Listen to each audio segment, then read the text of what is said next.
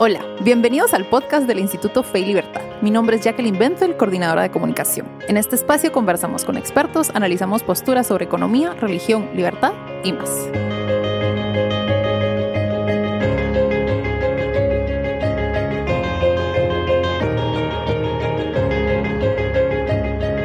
Bienvenidos a este nuevo episodio del podcast del Instituto Fe y Libertad. Hoy eh, me encuentro con Mayra Ramírez.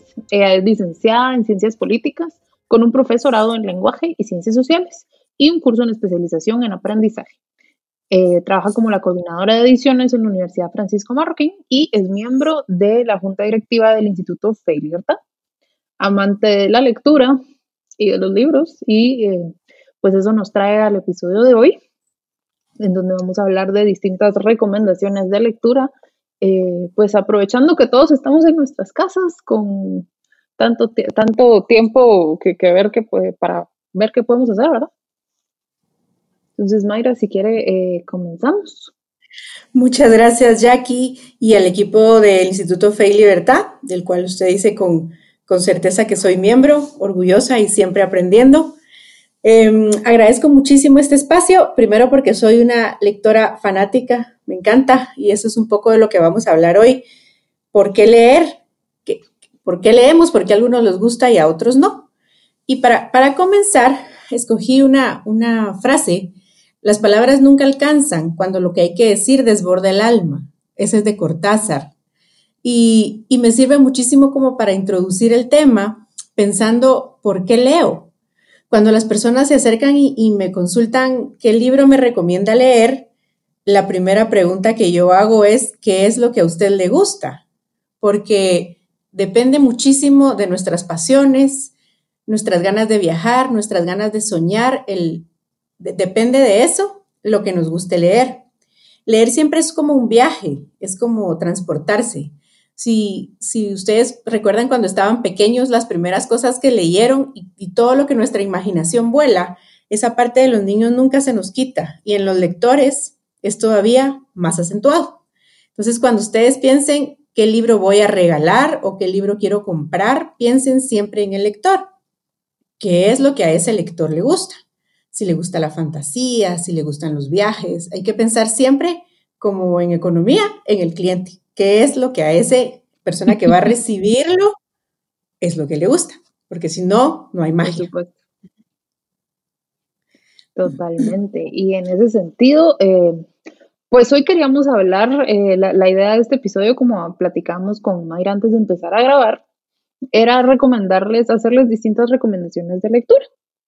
Eh, pero como dice Mayra, para cada lector es un mundo. Por ejemplo, a mí me encanta la ficción, pero compro mucho el libro académico.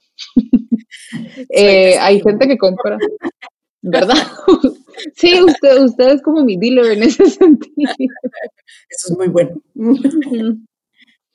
pues sí, la verdad que sí, me sirven mucho. Pero habrá gente que le gusta la novela histórica, que le gusta, pues no sé, las biografías, algo un poquito más vivencial. Muy bien. Vamos a ir como, em, digamos, nuestra, la plática más o menos la organicé en, desde el punto de vista del lector, de lo cual ya les di una pequeña introducción. Sí. Luego hablamos un poco sobre los autores, porque los autores, no, a veces nos preguntamos por qué hay unos que nos encanta cómo escriben y hay otros que le dicen, no, a este no lo leo. Eso también tiene mucho que ver. tenemos que pensar que la, la literatura es como una de las otras artes, como la fotografía, como la escultura, como la pintura, en la que el que está creando nos está mostrando la forma en la que ve el mundo, en la que ve, en la que quiere compartir aquello que le gusta. Lo mismo es un autor. Un autor muy exitoso va a ser aquel que logra contarle a sus lectores eso que está viendo, eso que está sintiendo y lo que quiere comunicar. Y de ahí que vienen todos mis amigos especialistas en literatura, lo cual yo no soy. No soy profesora de literatura, yo soy una lectora eh, que he tenido la oportunidad de encontrarme con otros lectores y con autores. Em, entonces, lo que las personas que estudian literatura organizan, cómo es que este autor nos está presentando su obra si es en novelas, si es en ensayos, si es qué es lo que nos quiere presentar. Entonces, un autor exitoso va a ser aquel que, logra transmitirle a sus lectores esa, esa pasión de la vida que está sintiendo, su tristeza, su alegría, su emoción. Entonces, eso es una cosa muy interesante.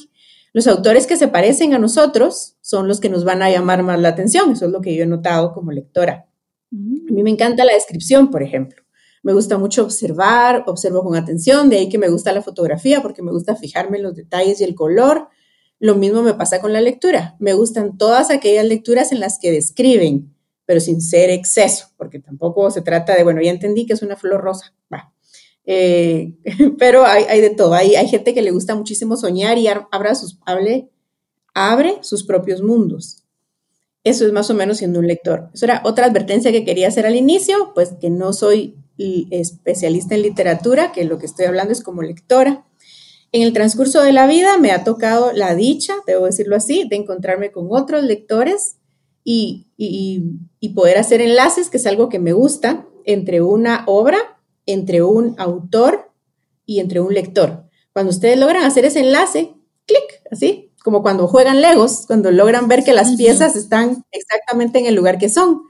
Es una magia que no se que, no se puede describir. Lo mismo es cuando uno encuentra a una lectora académica que le encanta el libro que le estamos presentando y, que lo obtiene. Entonces, ese gusto a nosotros los distribuidores de libros es, indescriptible. Así que esos son como elementos de mi vida, de mis habilidades, que me han servido mucho en, este descubrimiento de la lectura. Usted dígame, Jackie, sígame preguntando porque yo aquí tengo mucho para hablar. Buenísimo. Y en ese sentido, eh, pues ya habíamos platicado un poco al respecto, pero yo quisiera saber qué está, que, que, nos cuente un poquito, qué está leyendo usted ahorita. Muy bien, es como, yo también estoy metida en el mundo de la academia, debo decir que he dejado un poco la disciplina últimamente de la lectura por el gusto, así que mis novelas se han ido quedando ahí un ratito en la mesa de noche donde suelen acumularse. Eh, a todos nos pasa. Las mesas de noche eh, son muy interesantes. La verdad es que podríamos hacer una encuesta que tienes en tu mesa de noche.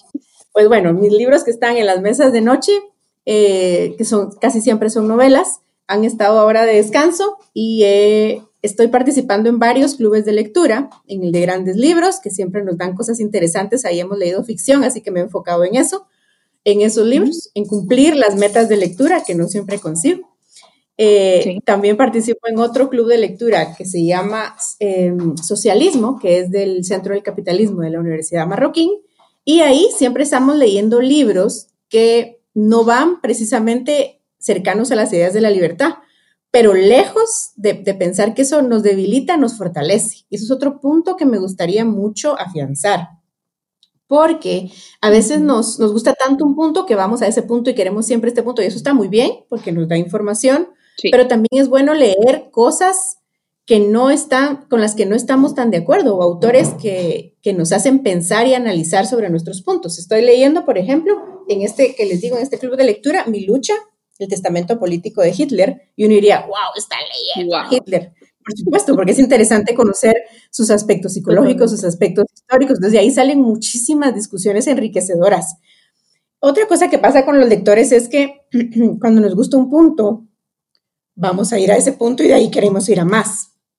Vamos a tomar un poco de agua. Sí, por supuesto.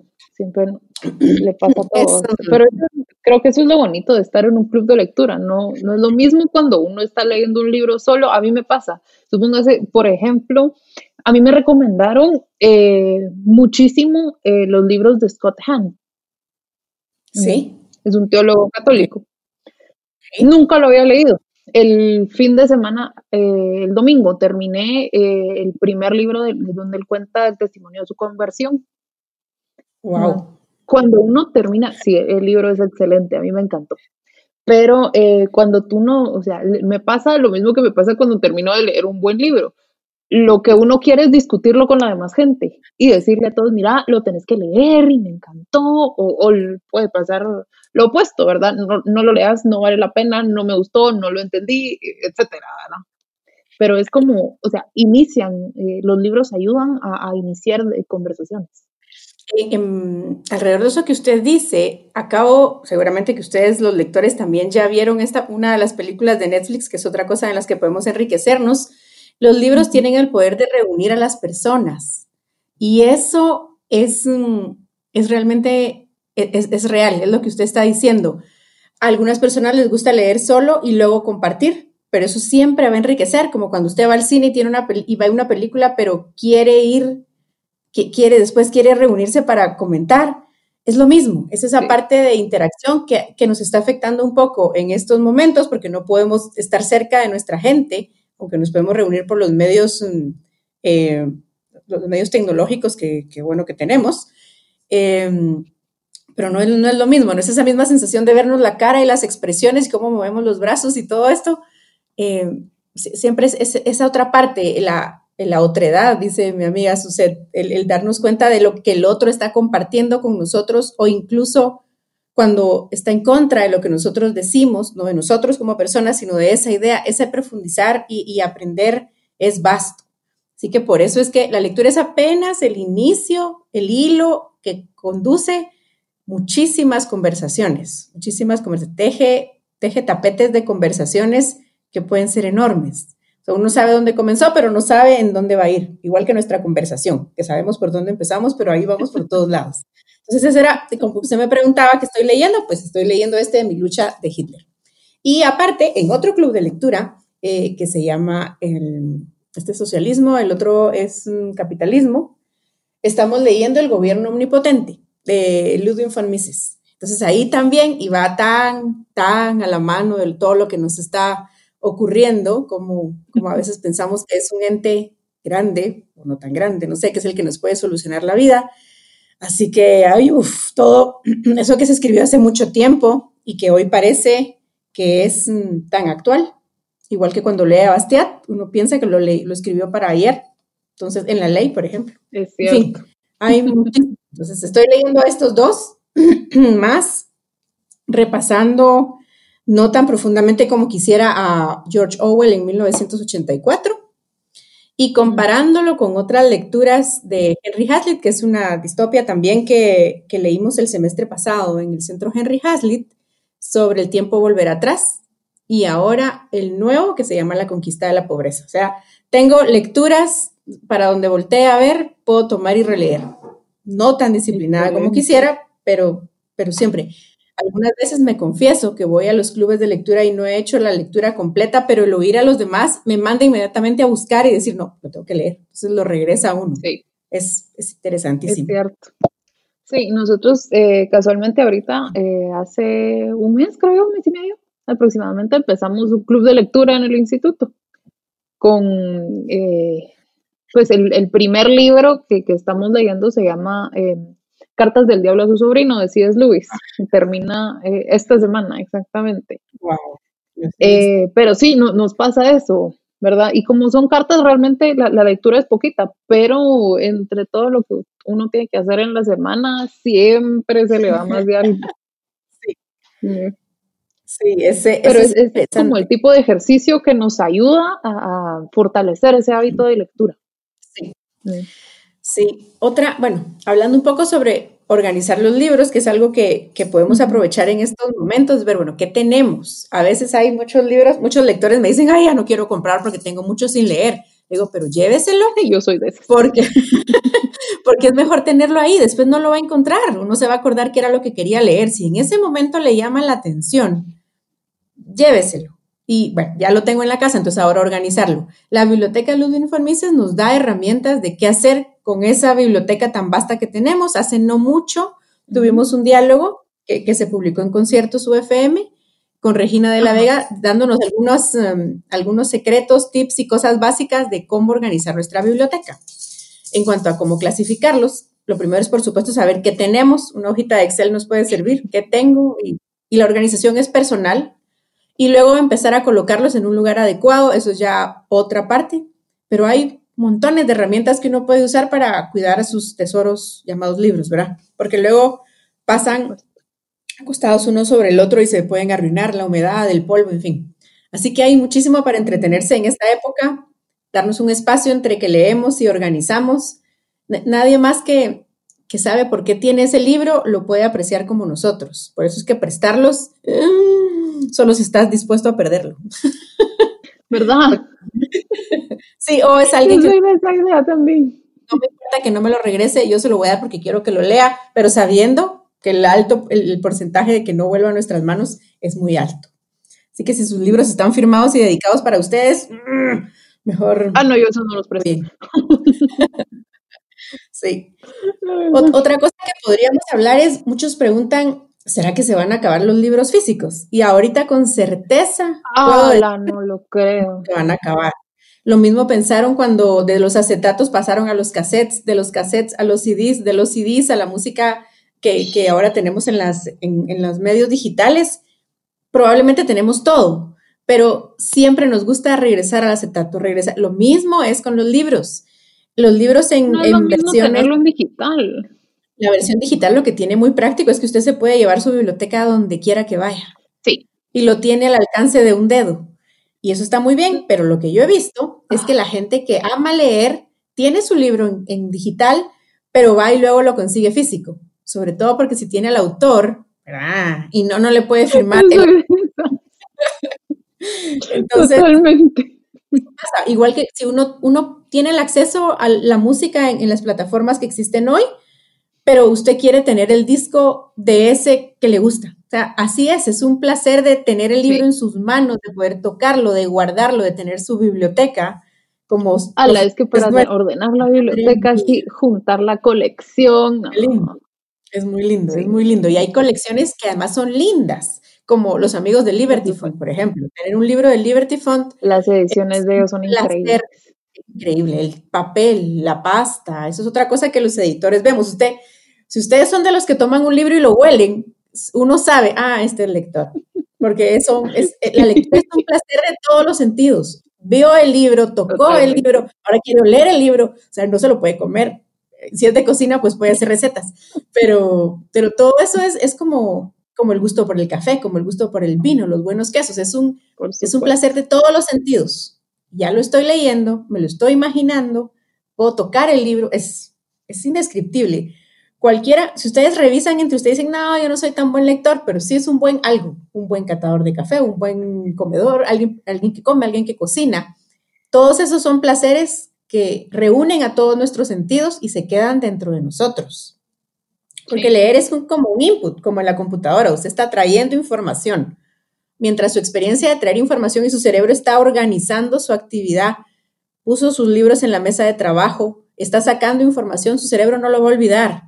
Lo que pasa es que a veces nos cuesta encontrar dónde guardamos el archivo. pero, pero así funciona el cerebro. Eso es parte de lo que que aprendí en el curso de aprendizaje que usted mencionó al principio, ¿qué hace uno con esa información que está llegando? ¿Dónde la pone? ¿Cómo la clasifica? Lo que entra por lo que vemos y leemos se afianza muy bien en el cerebro. Depende muchísimo de cómo cada quien aprenda, pero realmente leer es, ah, es una, una fuente de información muy enriquecedora.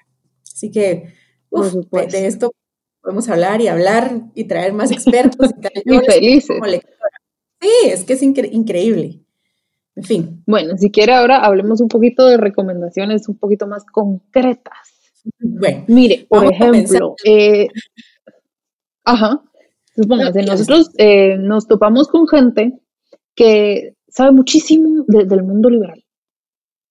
Y, y, son académicos increíbles, pero les llama la atención saber de historia, por ejemplo, o quieren saber de teología o, les gustan los libros de cocina. Por otro lado, hay gente que tal vez se especializó en un área científica o, es médico y quieren conocer más sobre em, la filosofía liberal, sobre postulados económicos. Entonces, ¿qué podemos hacer? Eh, yo quisiera que pudiéramos hacer una listita eh, una pequeña lista de eh, recomendaciones para las personas que, empiecen, que, estén interesadas en todo eh, pues lo que compete al instituto, las áreas que podamos saber un poquito más de libertad, de fe, de incluso ciencia política, para adentrar a la gente en este mundo. Bueno, Vamos a, vamos a pensar que usted es una lectora que se acercó al stand de UFM Ediciones en Filwa, que no, que sería, por cierto, en esta semana. esta semana. Esperamos poder tenerlos, hacerla en octubre, y si no, pues tendremos todas nuestras plataformas digitales. Pero va, supóngase que usted es un lector y que viene y que me dice, mire, ¿y aquí qué tiene? Entonces yo le digo, ah, este es un libro, es un stand en el que promovemos ideas de la libertad. Ah, del amarro. Sí, del amarro pase adelante, aquí hay una sala, siéntese, veamos. Entonces, em, ¿qué, ¿qué le gusta leer? La primera pregunta es esa, ¿qué le gusta leer?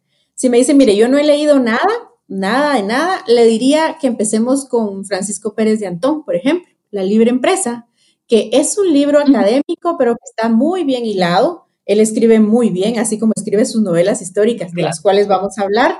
Así que escribe delicioso también cuando escribe academia. Como para empezar, como para tener un poco los conceptos claros, porque es muy importante tener un concepto, usar el mismo concepto y no pensar, ah, capitalismo es XXX o es YYY. ¿Qué es cuando hablamos de capitalismo? Entonces vamos a Pérez de Antón y veamos qué, nos está, como, es como un libro como, como un glosario, pero mucho mejor escrito, porque no tiene solo la definición, sino que la va hilando una con otra a través de sus capítulos. Eso, eso es muy bueno. Luego, si me dicen, ah, bueno, pero mire, es cierto eso que la libertad está fundamentada en valores, a mí no muy me suena. Bueno, vámonos a ver qué dice Henry Hazlitt, por ejemplo, en los fundamentos de la moral. Las ideas de la libertad jamás podrán desarrollarse si no tenemos una base ética y moral bien definida. No, no es verdad que a la gente que cree en la libertad solo piense en hacer dinero. Por supuesto, eso es muy bueno porque es un medio de intercambio que sirve para vivir mejor, para poder sobrellevar las crisis, para poder atendernos médicamente. Es una herramienta. Pero para llegar a eso, usted tuvo que haber satisfecho las necesidades de mucha gente antes. Y si usted no tiene moral, si usted no cumple sus compromisos, si usted no cumple con sus contratos, la gente no lo va a contratar. Y eso es una base moral. Antes que económica, antes que legal, esto es moral. Yo cumplo con lo que me comprometo. Y si no, pago por eso. Entonces, em, es, entonces ir a la base moral. Entonces, Fundamentos de la Libertad de Henry Hazlitt, que como era periodista, escribía muy bien. Escribía para la gente, escribía ya ve, por eso también hacen podcast y cosas así. Escriben en el blog, lo hacen muy bien. Los periodistas eh, comunican muy bien. Entonces, leerla a Henry Hazlitt eh, en un libro académico como Fundamentos de la Moral es mejor que sea guiado y es mejor que sea compartido. Pero si le gusta mucho, después ya puede pasar a Henry Hazlitt sus novelas. Em, eso podría ser esas dos serían como mis primeras recomendaciones. Luego, precisamente ayer recibí una consulta de un amigo, de un lector desde Argentina, en nuestra fanpage de ediciones, preguntando, mira, y si yo ya leí eso de, los principios morales y filosóficos, quiero ver algo de economía. Yo siempre recomiendo a Manuel Ayau, nuestro fundador, en un juego que no suma cero, que es básico de fundamentos económicos, y luego proceso económico, que ya es un curso más elaborado, Sí. También podemos ayudarnos con cosas audiovisuales que están en nuestro departamento de New Media em, y ver, porque además él era muy bueno igual para comunicar, muy campechano, decimos aquí en Guatemala, pero era muy bueno para llegar a la gente. Hay también libros ilustrados que fueron con los que él comenzó a, a traer las ideas que hoy llamamos de la libertad a nuestro país como cómo mejorar el nivel de vida, que es una pregunta que todos los que amamos este país nos hacemos. En fin, en general, ¿cómo podemos vivir mejor? y él lo explica de forma muy sencilla. Entonces, digamos que ahí se puede comenzar. Pero como yo sé que nuestros oyentes y los seguidores, nuestros seguidores son bastante más profundos, después de que ya, digamos que yo ya le despaché a mi comprador de, de, que llegó a mi stand de la feria del libro, y ahora nos aparece una Jackie mucha más académica, con cosas más profundas para leer, en fin. Ahí Uf, tenemos una, una, gran variedad. Tenemos libros en filosofía, tenemos libros en historia, que es una historia, ese nos vamos a detener un poco. Uno puede comenzar leyendo novelas. Yo, por ejemplo, soy de novela histórica. Me gusta porque me encanta la historia, me gusta saber, me gusta tanto la gente que me gusta saber cómo vivió la gente en diferentes épocas de la historia, de diferentes épocas de la vida. Eso lo descubrí hace poco, es decir, a mí me gusta de verdad tanto la gente que, me gusta saber cómo es que vivía antes, por eso me gusta la historia. Eh, entonces, y, me gustan armar um, escenarios y tal, entonces la novela histórica es lo mío, me encanta. Pero resulta que, que, que encontré una novela histórica que está basada en hechos reales y entonces me paso de la novela a investigar un poco más sobre el hecho que histórico que desencadenó esa, esa leyenda, ese, ese, hecho que estamos viendo. Ahí, por ejemplo, traigo el ejemplo de Carlos Sabino.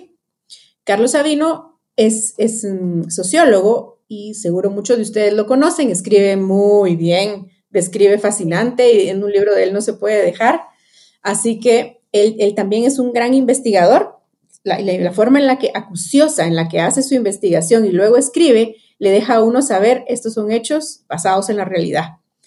Eh, entonces, supongamos que estamos leyendo una novela que está basada en un hecho histórico, entonces vamos a, profundizar un poco sobre em, libros que hablan sobre la historia de ese hecho. Entonces, así es como pasamos de una novela a, una, a un libro histórico.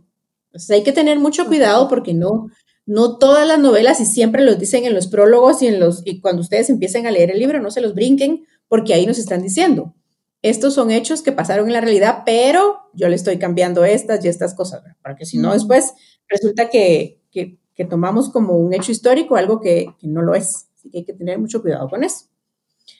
Va, luego, de las novelas también podemos, mm, otra cosa que a mí me gusta mucho es la descripción, cómo describe los lugares, por ejemplo. A mí me gustan mucho las novelas de García Márquez porque me gusta transportarme a esos lugares. O Isabel Allende, que también tiene eh, retrato en sepia, por ejemplo, que relata un hecho histórico y define cómo es. O sea, ahí me está transportando, y ahí va otra vez a lo que hablábamos al inicio, que es aquello que me gusta. Bueno, en fin, recomendar que leer, uff, pasaríamos, pero muchos podcasts hablando sobre eso, pero creo que lo primerito es, mm, es eso, pensar qué me gusta y por dónde quiero empezar.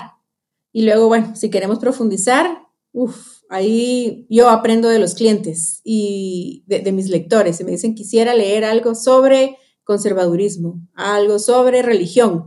¿Cómo así que la fe y la religión están unidas? Como no entiendo eso. Por eso es que me encanta el Instituto Fe y Libertad, porque uno encuentra las raíces de eso que los que tenemos fe decimos que Dios puso en nosotros, la raíz del ser humano en sí tiene que ser libre. Él nos dio la elección de creer o no creer, amarlo o no amarlo, vivir de tal o cual forma, esa es una elección, igual que elegir qué libros quiero leer. qué difícil. Por supuesto. Bueno, esta es una conversación que nosotros, como usted dice, podríamos seguir sin fin.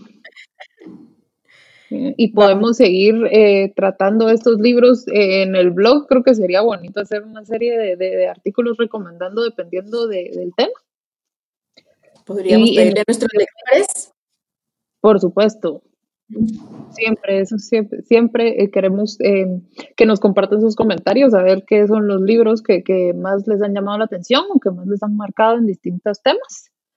Este, por, eh, de por seguro que una de las novelas de Henry Hazlitt te voy a comprar, ya, ya me dejó picar.